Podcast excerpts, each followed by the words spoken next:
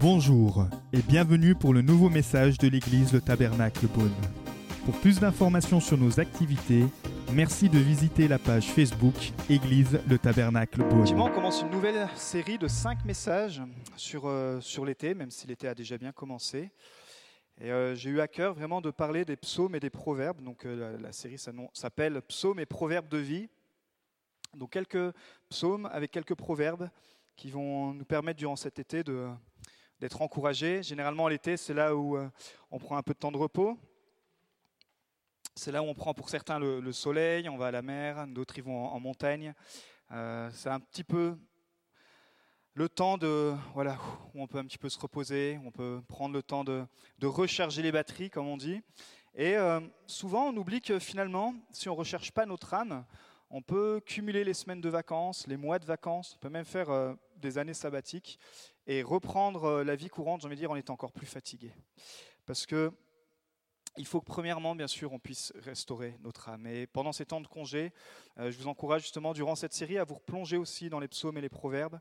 Il y a 31 proverbes, pourquoi pas euh, vous donner un challenge, lire un proverbe par jour par exemple, et puis vous allez voir la sagesse de Dieu qui va aussi vous impacter. Mais ce soir, on commence avec un psaume que j'aime beaucoup, qui est le psaume 91. Le psaume 91. Celui qui habite sous l'abri du Très-Haut repose à l'ombre du Tout-Puissant. Je dis à l'Éternel, tu es mon refuge et ma forteresse, mon Dieu en qui je me confie. Oui, c'est lui qui te délivre du piège de l'oiseleur et de la peste dévastatrice. Il te couvrira de ses ailes et tu trouveras un refuge sous son plumage. Sa fidélité est un bouclier et une cuirasse. Tu ne redouteras ni les terreurs de la nuit, ni la flèche qui vole durant le jour, ni la peste qui rôde dans les ténèbres, ni le fléau qui frappe en plein midi. Si mille tombent à côté de toi et dix mille à ta droite, tu ne seras pas atteint. Ouvre seulement les yeux et tu verras la punition des méchants. Oui, tu es mon refuge éternel. Tu fais du Très-Haut ta retraite. Aucun mal ne t'arrivera, aucun fléau n'approchera de ta tente, car il donnera ordre à ses anges de te garder dans toutes tes voies. Ils te porteront sur les mains, de peur que ton pied ne heurte une pierre. Tu marcheras sur le lion et sur la vipère. Tu piétineras le lionceau et le dragon. Puisqu'il est attaché à moi, je le délivrerai, je le protégerai, puisqu'il connaît mon nom. Il fera appel à moi et je lui répondrai. Je serai avec lui dans la détresse, je le délivrerai et je l'honorerai.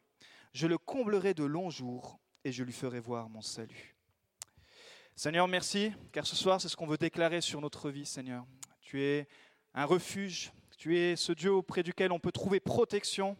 Et je prie encore ce soir, et euh, à travers tout cet été, Seigneur, tu puisses déverser ton esprit de paix, ton esprit de sécurité dans chacun et dans chacune. Amen. Alors les psaumes, c'est euh, un assemblage de cinq livres, et ce qui représente le plus de livres dans toute la Bible finalement. Il y a 150 psaumes, et ils sont pratiquement à la moitié de la Bible, et ils tiennent une place importante, parce que on sait que quand il y a beaucoup de choses dans un livre, c'est que il y a beaucoup de choses importantes. Et ce psaume 91 entame le quatrième des livres des psaumes, juste après le premier qui est le psaume 90, où c'est Moïse dans le psaume 90 qui, qui parle de son témoignage, qui parle de sa vie. Et on ne sait pas trop qui a écrit le psaume 91, mais on s'accorde pour dire que ça se trouve, c'est Moïse. Et s'il y en a un qui a bien pu voir la protection de Dieu dans sa vie, c'est Moïse. En a un qui a pu voir que les ennemis, ses ennemis, ses adversaires, les adversaires de son peuple ont pu être euh, éparpillés pour faire la place au peuple de Dieu, c'est Moïse. Or, ce psaume 91, c'est littéralement un dialogue, on pourrait dire, entre un pasteur. C'est comme s'il y avait un entretien entre un pasteur, un croyant, un chrétien, et puis Dieu lui-même. Il a appelé le psaume le plus réconfortant de tous les psaumes, mais c'est même le passage le plus réconfortant de toute la Bible. Je vous invite vraiment à pouvoir euh, méditer sur ce psaume encore. C'est un psaume qui, est intemporel, puisque peu importe la saison, on a tous besoin d'un refuge. Peu importe ce que vous êtes en train de vivre, peut-être vous êtes en plein dans la victoire, on a besoin quand même du refuge de l'Éternel. Peut-être une saison difficile pour vous, on a besoin de cette haute retraite qui est l'Éternel. Et c'est pour ça que durant cette saison d'été, on parle souvent du repos et du repos de l'âme. Et c'est bon de pouvoir se reposer sur les promesses de Dieu. C'est bien meilleur, j'ai envie de dire, que pouvoir se reposer sur toute autre chose, de prendre un temps de congé, de prendre un temps avec la famille, peut-être même de, changer d'endroit physiquement, mais de se reconcentrer sur les promesses de Dieu. Vous pouvez prendre ce psaume aussi le voir en famille, en couple, et le, et le méditer. Alors dans ce psaume, il y a comme six promesses qu'on peut littéralement s'emparer. Euh, ouais, tu n'es pas obligé de mettre le verset, merci beaucoup il y a la promesse de la présence de Dieu. Dès le début des versets, on voit que l'Éternel parle, qu'il nous donne la promesse d'être toujours avec nous. Ça veut dire qu'on peut s'assurer que si tu rencontres Dieu, si tu reçois Jésus personnellement dans ton cœur, alors tu peux t'assurer de la présence de Dieu dans ta vie. Il parle aussi de la protection de Dieu, ce psaume, la promesse que Dieu te protège. Pourquoi? Parce que vivre par la foi, vivre la vie chrétienne, c'est aussi vivre une vie de défi. Euh, vous pouvez vivre votre vie religieuse chrétienne, il n'y aura pas de problème, vous serez peut-être même sauvé, mais c'est tellement plus palpitant de vivre par la foi. C'est tellement plus palpitant de, pouvoir mettre Dieu en premier. Vous savez, la, notion de sacrifice aujourd'hui, elle devient euh, de plus en plus, j'ai envie de dire, euh, édulcorée. Au début, j'ai envie de dire, quand on rencontrait Christ, on était vraiment prêt à, tout donner pour Jésus. On, littéralement, il devenait le sauveur, le Seigneur de notre vie. Et puis, et puis aujourd'hui, si vous parlez de sacrifice dans cette génération, et je ne parle pas d'une génération d'âge, mais je parle de, notre génération, c'est très dur, c'est très dur de, parler d'engagement. On s'engage pour plein d'autres choses, mais vous savez, pour notre Dieu, il y a ce cœur d'adorateur qu'il désire. Et quand on donne notre vie à Jésus, et quand on marche par la foi, alors on vit une vie complètement différente. On est en train de faire un pas de foi avec ce nouveau local, mais c'est excitant. Oh, j'aurais pu rester dans le confortable, dire, oh, Finalement, dans ce temple, on n'est pas trop mal. Pourquoi, pourquoi pas faire un septième, euh, encore un septième hiver ici? Euh, Finalement, si les gens ils aiment tant Dieu, ils ont qu'à se débrouiller et puis ils ont qu'à trouver euh, Dieu eux-mêmes. Si on change de local, c'est pas juste pour notre confort à nous. Si on change de local, c'est aussi pour que les non-croyants puissent avoir un lieu où ils puissent venir et entendre la parole de Dieu. Mais c'est aussi un acte de foi. Un acte de foi aussi que l'Église prend ensemble. Mais on sait que dans cet acte de foi, il y a la promesse aussi d'avoir la paix de Dieu, au verset 5 et 6, c'est-à-dire la sécurité, même dans les saisons inconnues. Faire confiance à Dieu. Seigneur, je ne sais pas quelle, saison je traverse, mais tu me promets de me donner ta paix. Donc il y a la promesse de la présence de Dieu, de la protection de Dieu, de la paix de Dieu dans ce verset, dans ce psaume. Il y a la promesse de la perspective de Dieu. Dieu te permet d'ouvrir les yeux, de lever la tête et de voir le futur, de penser comme Dieu pense. On pense trop à court terme. On pense trop notre semaine de boulot, nos, prochaines vacances, on a notre calendrier, on sait exactement. On attend peut-être même euh, quand on sort de vacances, on, attend les prochaines vacances. Seigneur, il te dit juste lève un peu les yeux et regarde la moisson. Regarde le champ missionnaire dans lequel tu es. Regarde les perspectives que je peux te donner. Regarde un peu euh, dans le futur. Si tu es célibataire, Dieu veut te donner une famille. Si tu es dans une période où euh, ton corps te fait mal, Dieu veut t'assurer la guérison. Si tu es dans une période où tu es dans le doute, Dieu veut t'assurer qu'il est l'encre de ton âme. Avoir la perspective de Dieu, la provision de Dieu. Il dit que même les anges pensent à nous parce qu'ils sont à notre service. Dieu les envoie pour être à notre service. Littéralement, ange, ça veut dire messager de Dieu. Peu importe ce dont tu as besoin, Dieu pourvoira. Un de ses noms d'ailleurs, c'est Yahvé Jiré, le Dieu qui pourvoit. Qui pourvoit quand on marche par la foi. Abraham va donner son fils unique, le plus cher. Il n'était pas obligé, encore une fois. Mais il va, il va, faire cet acte de foi incompréhensible. Et quand Dieu va voir son cœur qui est prêt à, sacrifier ce qu'il a de plus précieux, bien sûr, il ne va pas aller jusqu'à sacrifier son, son fils, il va l'arrêter juste à temps. Mais alors, il va lui donner une promesse incroyable. Et Abraham est appelé le père de la foi. Donc je vous encourage aussi durant ce temps d'été à, venir refortifier votre foi. Et puis la sixième promesse qu'on peut trouver dans ce psaume, c'est la promesse de la puissance de Dieu. Puisque dans l'adversité, Dieu te délivrera. Dans les combats, il nous a expliqué que Dieu sera toujours là avec nous. Alors ce soir, on pourrait déclarer ensemble, je veux habiter sous l'abri du Très-Haut. Dites-le avec moi, je veux abriter sous l'abri du Très-Haut. Je veux me reposer à l'ombre du Tout-Puissant. Je veux me reposer à l'ombre du Tout-Puissant. Et durant ce temps de congé, vraiment, que je vous invite à vous reposer, non pas sur euh, toutes sortes de choses, mais dans la présence de Dieu. Dans la vie d'Abraham, euh, Dieu va lui donner la victoire sur cinq rois puissants et il va se présenter à lui comme le Dieu très haut. Il dit voilà, je suis le Dieu très haut. Regarde ce que je suis capable de faire. Et puis dans les psaumes aussi, le nom de Dieu, le nom de Dieu, le très haut, euh, en hébreu, il veut dire euh, littéralement supérieur. C'est Elium, le nom en, en, hébreu. Il est utilisé plus de 50 fois. Et juste quelques exemples comme ça, dans le psaume 7, le psalmiste invite à célébrer le nom de l'Éternel, le très haut. Vous savez, parfois on prend des chants de louange où on chante que Dieu est le très haut. C'est parce que c'est la Bible qui nous enseigne qu'un des noms de Dieu, une des caractéristiques de Dieu, c'est d'être le Très-Haut, d'être supérieur. Et puis dans le psaume 57, il dit aussi que le Dieu Très-Haut agit en notre faveur. Imaginez-vous, ce n'est pas juste le Dieu Très-Haut qui est juste en haut sur son nuage, en train de regarder euh, les petits, euh, la petite humanité courir de droite et de gauche. Il dit non, si tu te confies en moi, alors le Dieu Très-Haut agira en ta faveur. Et peut-être tu as besoin que durant cet été, Dieu puisse agir en ta faveur. Alors tu peux t'appuyer sur le Dieu Très-Haut. Il le déclare aussi comme le Dieu Tout-Puissant. Et puis là, c'est Abraham qui a 99 ans, qui, euh, avec sa femme qui est stérile, ils veulent à tout prix avoir un enfant, puisque Dieu euh, va se présenter à eux dire, vous aurez un enfant, et de vous sortira une grande euh, postérité. Et il va se présenter à eux, à lui, comme le Dieu Tout-Puissant. Littéralement, en hébreu, El Shaddai. Et quand vous, pouvez étudier ces mots, le Dieu très haut et le Dieu tout-puissant dans la Bible. Et vous allez voir que généralement, ce qui est attaché à le Dieu El Shaddai, derrière, il y a toujours une bénédiction. Et est-ce que Abraham n'a pas été béni? Bien sûr que si. sa vision s'est accomplie, la vision que Dieu lui avait donnée sur sa vie s'est accomplie, puisque à l'âge de 100 ans, juste un an après, effectivement, Sarah, qui était âgée de 90 ans, a mis euh, au monde euh, Isaac. Et puis vous connaissez euh, la suite. Donc en hébreu, ce soir, vous aurez appris au moins deux noms.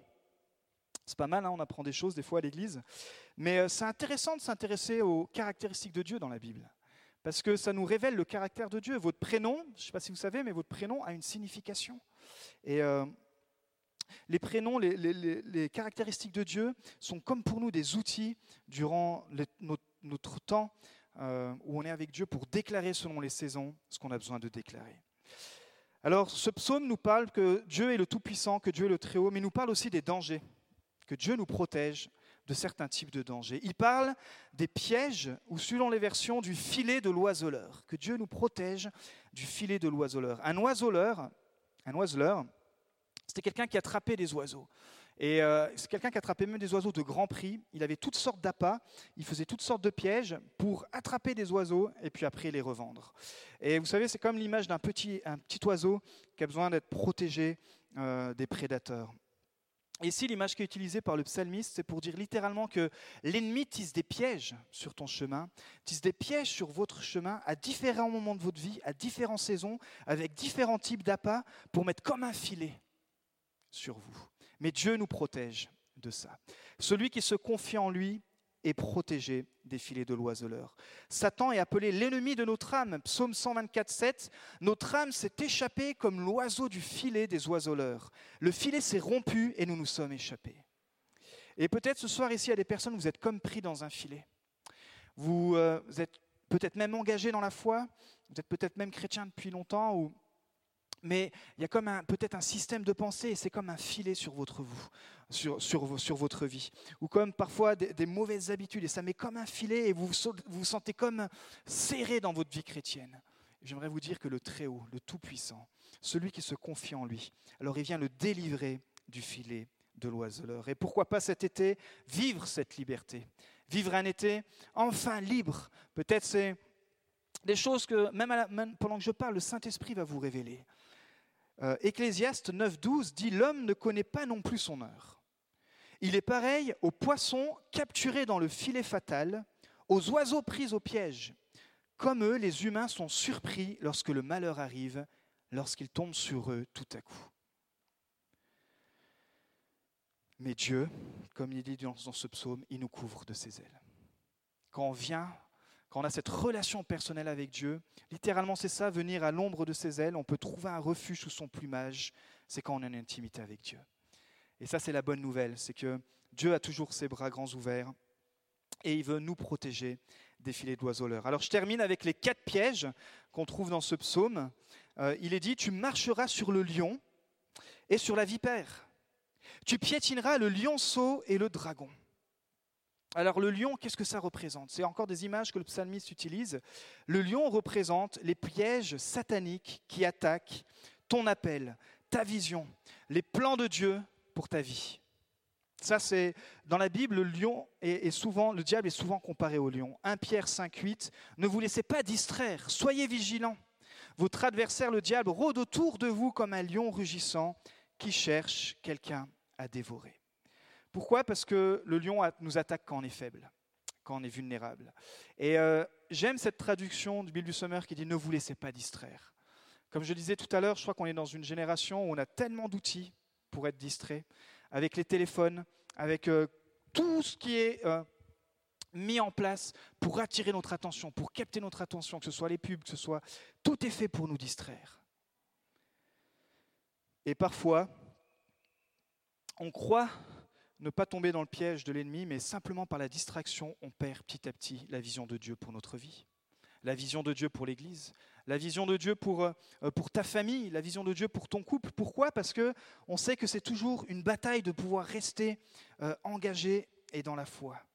Euh, Dieu nous a donné cette mission, nous a dit, il faut que tu m'aimes de tout ton cœur, de toute ton âme, de toute ta pensée et de toute ta force.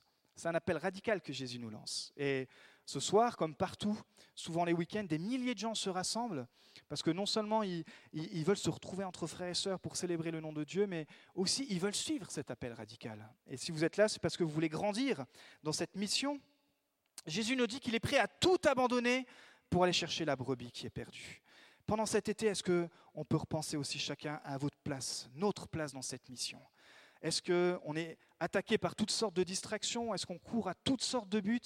Où finalement on se rend compte que euh, les attaques de l'ennemi sont bien plus sournois, c'est juste pour nous éloigner un petit peu du vrai chemin, de la vraie mission que Dieu nous donne. Donc ça, c'est la première attaque, c'est ça, c'est l'attaque du lion. On va dire, c'est les attaques euh, avec force, où il vient puiser ta force, il vient puiser ton appel, il vient puiser ton énergie. Puis il y a la vipère. Il nous parle de la vipère, le psalmiste, c'est une image. Ça, ça représente les pièges soudains qui attaquent ta confiance ou qui attaque ta foi, on peut dire. C'est par exemple une mauvaise nouvelle. Dans le, psaume, on a lu, il y a la flèche qui, euh, qui vole durant le jour. Vous savez, vous vous levez le matin, vous, sortez votre petit café, et puis vous attendez peut-être votre examen si vous êtes étudiant, vous allez à la poste à 11h ou 11h15, vous, vous, vous voyez cette lettre, enfin vous allez savoir où vous en êtes dans l'examen, vous ouvrez et mauvaise nouvelle, vous avez été recalé paf, une flèche qui vous tombe dessus. Ou peut-être le diagnostic d'une maladie qui tombe comme ça, le, téléphone qui sonne. Vous savez, ces moments où on dit Waouh, j'avais pas vu venir celle-là. Euh, la vipère, c'est ça, c'est ces pièges soudains. C'est euh, un feu, par exemple, une inondation qui tout à coup, du jour au lendemain, détruit votre maison. On a entendu euh, dernièrement comment ça peut être traumatisant du jour au lendemain de perdre comme ça euh, sa maison. Un mari, une femme qui tout à coup quitte le foyer. Euh, la perte d'un travail, on vous appelle, écoutez monsieur, madame, merci pour votre travail, mais c'est fini. On a entendu cette, euh, semaine, je ne sais pas si vous avez suivi, mais il y a trois enfants qui sont morts noyés à Chalon-sur-Saône. Ça, c'est des attaques soudaines. Du jour au lendemain, une famille qui perd comme ça trois, trois enfants. Et la solution, le psalmiste nous dit qu'il faut s'attacher à Dieu et il vous délivrera car rien ne peut nous séparer en tout cas de son amour. Il est dit que sa fidélité est une cuirasse et un bouclier.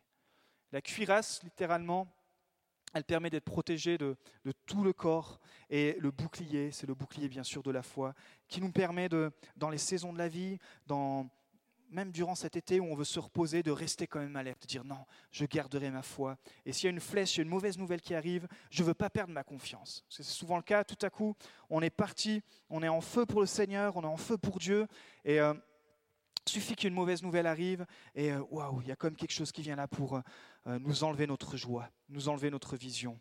Mais le Seigneur, il dit qu'il est, lui, cette fidélité et cette cuirasse comme un bouclier, pour que tu puisses garder tu puisses garder cette, euh, cette vision d'un Dieu qui te protège. Et sur ces attaques soudaines, on passe maintenant au jeune lionceau, c'est la troisième attaque. Ça, c'est les pièges qui attaquent ton intégrité. Psaume 17, 12. On dirait un lion avide de déchirer, un lionceau aux aguets dans son repère. Pourquoi le lionceau? Pourquoi le psalmiste fait la distinction entre un lion et un lionceau? Vous avez peut-être déjà vu toutes ces vidéos où euh, on dresse ces petits euh, lionceaux, on dirait comme des petits chats qui sont tout mignons. Et euh, en fait, pourquoi? Parce qu'on se sent bien sûr beaucoup plus capable de maîtriser un petit lionceau que tout de suite d'aller dans la cage d'un gros lion ou dans la jungle euh, et d'essayer de maîtriser un lion. Et parfois, dans, notre vie, dans notre vie, il y a ces lionceaux. C'est-à-dire, il, il y a des choses on se dit, mais ces choses-là, je les maîtrise. Même si je sais que devant Dieu, c'est pas vraiment tout à fait au clair, mais, je les maîtrise, c'est moi qui ai le contrôle. Mais petit à petit, ces lionceaux grandissent et deviennent des lions qui peuvent nous dévorer. C'est l'histoire de David dans la Bible. Ça semblait petit pour lui, euh, l'inclinaison qu'il avait euh, pour les femmes, mais à la fin de sa carrière, alors qu'il a réuni le peuple, alors qu'il a libéré le peuple, alors qu'il est au sommet en tant que roi, le, le meilleur roi que Israël n'ait jamais eu, qu'est-ce qui se passe? Il y avait comme des lionçons qui étaient là depuis tout petit, qui n'ont jamais été réglés. Et il va voir cette femme qui, euh, qui, se, baigne sur les toits. Vous savez, à l'époque, ces toits étaient plats, et puis, et puis tout à coup, il va être séduit, et bien sûr, il va commettre l'adultère. Et toute sa vie, toute sa carrière va s'écrouler à partir de ce moment-là. Son fils, d'ailleurs, qui lui a demandé la sagesse, il a tellement bien commencé, mais il va avoir le même travers. Et à la fin de sa vie, c'est pareil, il a tellement eu de concubines et de femmes que littéralement, il a, laissé rentrer dans sa vie beaucoup de choses qui l'ont éloigné de Dieu. Il n'a pas réussi à maîtriser son appétit sexuel qui l'a conduit à la ruine. Donc vous devez vaincre ces petits lionceaux dans, votre vie. L'Ecclésiaste dit, donc l'Ecclésiaste qui a été écrit par euh, Salomon aussi, il dit, si le serpent mord faute d'avoir été charmé, le charmeur n'a aucun avantage. Et littéralement, c'est ça. Vous savez, ces serpents, on peut, pareil, on peut les, charmer pour qu'ils nous obéissent, pour leur faire faire toutes sortes de tours. Mais si tout à coup le serpent te mord, bah, le charmeur ou la personne qui est là n'en tire aucun avantage puisqu'elle peut aller même jusqu'à la mort. Et les, lionceaux, les lionceaux comme ces serpents qu'on essaye de charmer, vous savez, ces choses qui dans notre vie on dit mais plus tard, plus tard, ben, un jour, ça devient un lion qui va, qui va pouvoir vous dévorer. Et euh, c'est pour ça que la parole de Dieu nous, enseigne et nous aide pour qu'on puisse marcher dans l'intégrité. Il dit dans le Proverbe 19, Celui qui marche dans l'intégrité marche en sécurité, mais celui qui emprunte des voies tortueuses sera découvert. Et euh, littéralement, le, mot intègre veut dire complet. Celui qui marche en étant entier, en étant sain, sain d'esprit, en étant solide, marche en sécurité. Alors comment développer notre intégrité? Dans notre communication. Le psaume 15.2 dit, Celui qui marche dans l'intégrité pratique la justice et dit ce qu'il pense vraiment. Dans notre langage, que ce qu'on dit et ce qu'on pense soit aussi aligné. Dit ce qu'il pense vraiment. Une demi-vérité, c'est un vrai mensonge. Euh, un petit mensonge qu'on laisse traîner, 1, 5, 10, 15, 20 ans, peut créer des dommages. On ne peut même pas s'imaginer des années plus tard. Paul, il va dire à Timothée, quand il doit choisir des leaders, des leaders qui veulent travailler dans l'Église, il dit, ben, demande de choisir des personnes fidèles. L'intégrité, ça va avec la fidélité. 2 Timothée 2.1, c'est Paul qui parle à Timothée, lui dit, ce que tu as entendu de moi en présence de nombreux témoins, confie à des personnes fidèles. Vous savez, la fidélité, c'est pareil. Hein euh, c'est quelque chose qui... Ce sont des valeurs qui, qui se perdent de plus en plus. Parce que c'est quand même un engagement, c'est quand même un sacrifice d'être fidèle. Mais Paul, il a dit, bah, tu vas discerner dans l'Église, et ceux, qui sont fidèles, c'est à eux que tu leur donneras la responsabilité. Et vous savez, on est souvent fidèles euh, dans les choses qu'on n'aime pas faire au début, en tout cas dans le travail d'Église. Mais le Dieu, il dit, celui qui est fidèle dans les petites choses, alors tu pourras lui confier des grandes. Et encore cet été, qu'on puisse s'encourager les uns les autres et dire, Seigneur, je veux être fidèle dans la mission dans laquelle tu m'as donné. Avoir un bon témoignage avec les non-chrétiens, 1 euh, Timothée 3,7, il dit, si tu veux choisir quelqu'un pour t'aider dans l'Église, Paul dit à Timothée, il dit, ben voilà, cette personne doit aussi avoir une bonne, une bonne réputation parmi ceux qui ne font pas partie de la famille de Dieu, afin de ne pas s'exposer au mépris public et de ne pas tomber dans les pièges du diable. C'est un danger qu'un leader principal mette des personnes trop tôt en charge, sans connaître vraiment son, témoignage. Ça peut être un danger, premièrement, pour la personne qui est engagée. Parce que, littéralement, quand l'intégrité, quand il y a des failles dans l'intégrité, le diable, à un moment donné, va, va s'immiscer dedans. Euh, parce qu'on sait très bien que gérer l'Église, c'est pas gérer un club. Gérer l'Église, c'est c'est pas une entreprise. Gérer l'Église, c'est c'est spirituel. Nous sommes une famille spirituelle et on sait qu'il y a quelqu'un qui essaye de détruire cela, mais, euh, mais, on veut être des personnes intègres, des personnes qui ne sont pas paresseuses. Ecclésiaste 10, 18, ça fait partie de l'intégrité. Quand les mains sont paresseuses, la charpente s'affaisse. Et quand les mains sont lâches, la, maison a des gouttières. Être là pour aider, pour construire la maison de Dieu, construire la maison de Dieu, peut-être euh, parfois même physiquement si on a besoin, mais spirituellement, être là et ne pas se relâcher dans le travail que Dieu nous a donné. La bonne nouvelle, c'est qu'aujourd'hui, tu peux fouler le lionceau.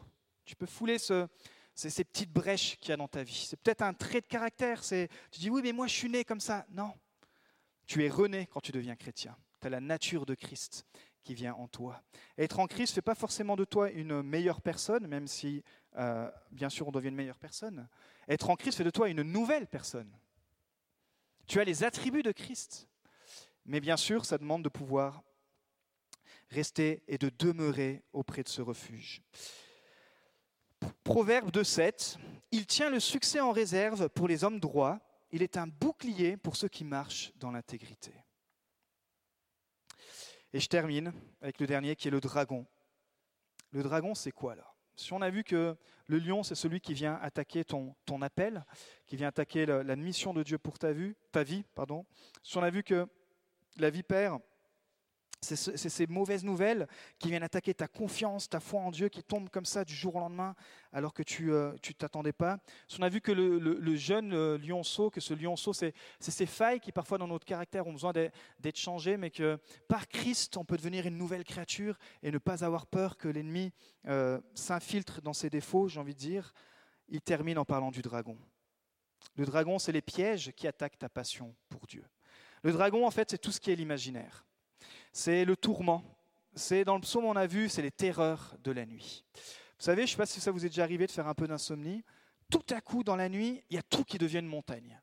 Vous avez un petit problème, mais quand vous vous réveillez dans la nuit, alors moi je m'endors très bien, mais il suffit que je me réveille dans la nuit et que j'ai une pensée qui vienne, qui vienne me travailler, ah ben, je peux rester éveillé toute la nuit.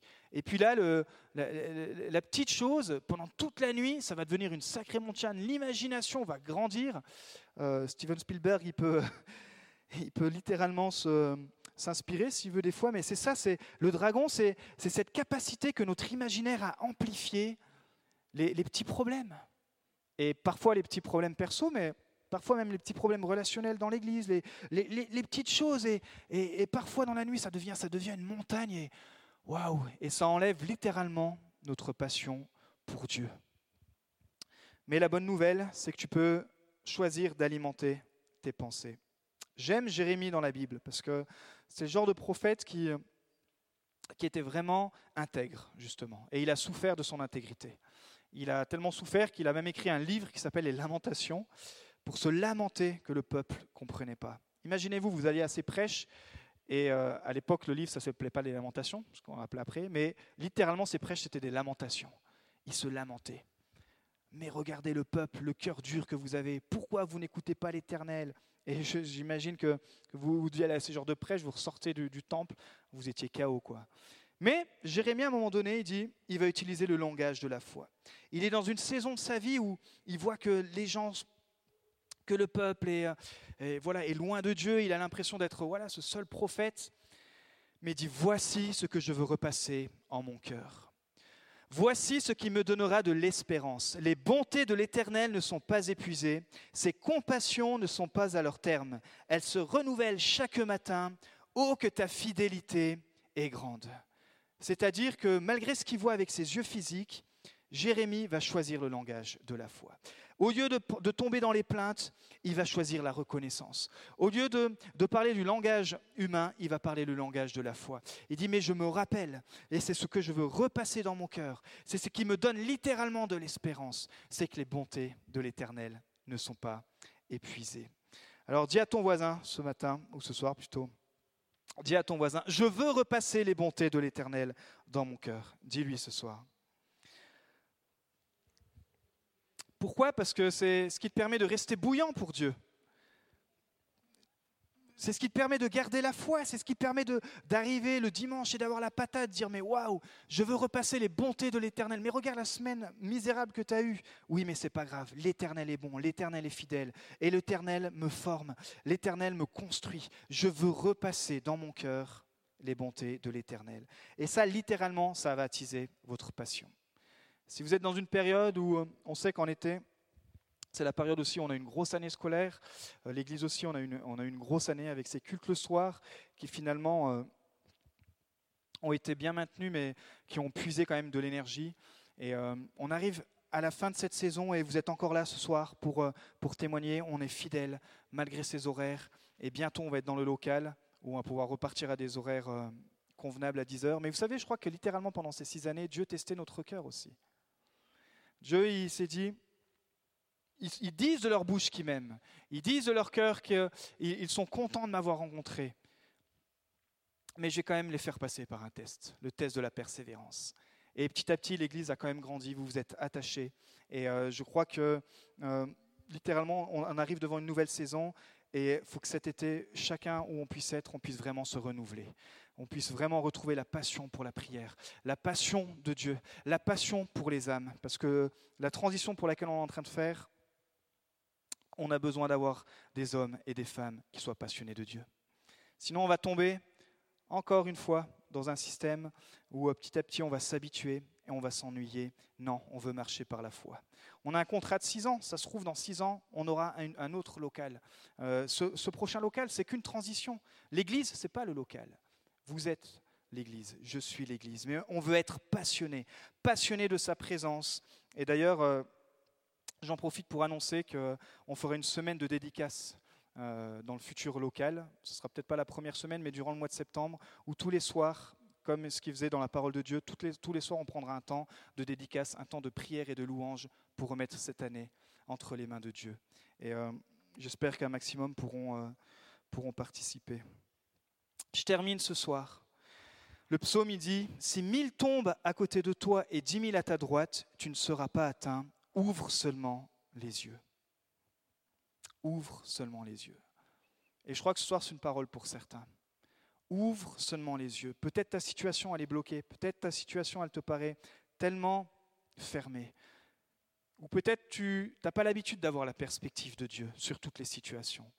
Mais ce soir, le psalmiste dit, ouvre seulement les yeux. C'est un appel à changer ta perspective. Un appel à demander à Dieu à ouvrir les yeux pourquoi? Parce qu'il termine avec ces magnifiques promesses, un lot de quatre promesses. Il dit, ouvre les yeux et tu verras, je te délivrerai, je te protégerai. Je lui répondrai et je serai avec lui dans la détresse. Je l'honorerai, je le comblerai de longs jours et je lui ferai voir mon salut. Waouh, ça c'est un lot de quatre promesses vous savez que quand on se tient dans notre, auprès de notre refuge, à l'ombre du Tout-Puissant, on peut déclarer ça, dire Seigneur, voilà ce que mon âme a besoin d'entendre, alors que on rentre dans cette période estivale, alors que je veux que mon âme puisse prendre du repos. Voilà ce que je veux déclarer euh, à mon âme. Levons-nous ce soir, terminons par la prière. Nous espérons que vous avez apprécié le message de cette semaine. Pour plus d'informations sur notre Église, Merci de visiter la page Facebook Église le Tabernacle Beaune.